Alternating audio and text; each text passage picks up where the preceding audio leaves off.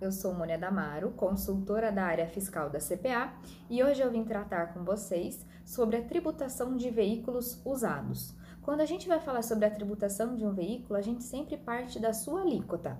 A alíquota dos veículos usados, em regra, é 18%, exceto se o veículo se encaixar na descrição do artigo 54, inciso 11 do regulamento do ICMS, em que a alíquota então será de 13,3%, antiga alíquota de 12%.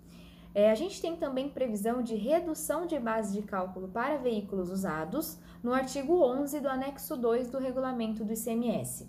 Esse artigo 11 ele trata sobre máquinas, aparelhos e veículos usados. Especificamente sobre os veículos, eles estão encaixados no inciso 1 deste artigo. É importante a gente ressaltar que esse artigo 11 ele sofreu uma alteração recente, né, no final do ano de 2020, com relação aos seus percentuais. Antes, até o dia 14 de 1 de 2021, a redução de base de cálculo era de 90% no caso dos veículos. Do dia 15 do 1 até o dia 31 do 3, essa redução de base de cálculo passou a ser 69,3%.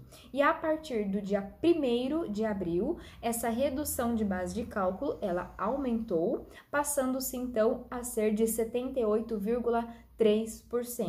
Então, nós tivemos duas alterações aí nesse percentual de redução dos veículos usados, num primeiro momento de 90 para 69,3% e de 69 para 69,3% para 78,3%, que é o percentual vigente atualmente. Bom, num exemplinho hipotético, para a gente conseguir visualizar essa redução de base de cálculo, vamos pegar então o percentual atual de 78,3%.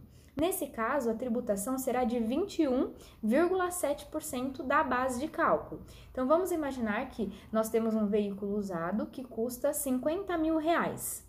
A gente retira 78,3%, a nossa base de cálculo tributável é 10.850 reais. Sobre esse valor, eu aplico a alíquota de 18% e o meu ICMS é de 1.953 reais. Então é desta forma que nós fazemos o cálculo de quando o percentual de redução de base de cálculo é em X%, diferente de quando o percentual é de forma que a carga tributária resulte em um percentual X, que daí o cálculo é um pouquinho mais complexo do que a gente somente retirar o valor da base de cálculo. Bom, esse foi o vídeo de hoje, muito obrigada e até a próxima!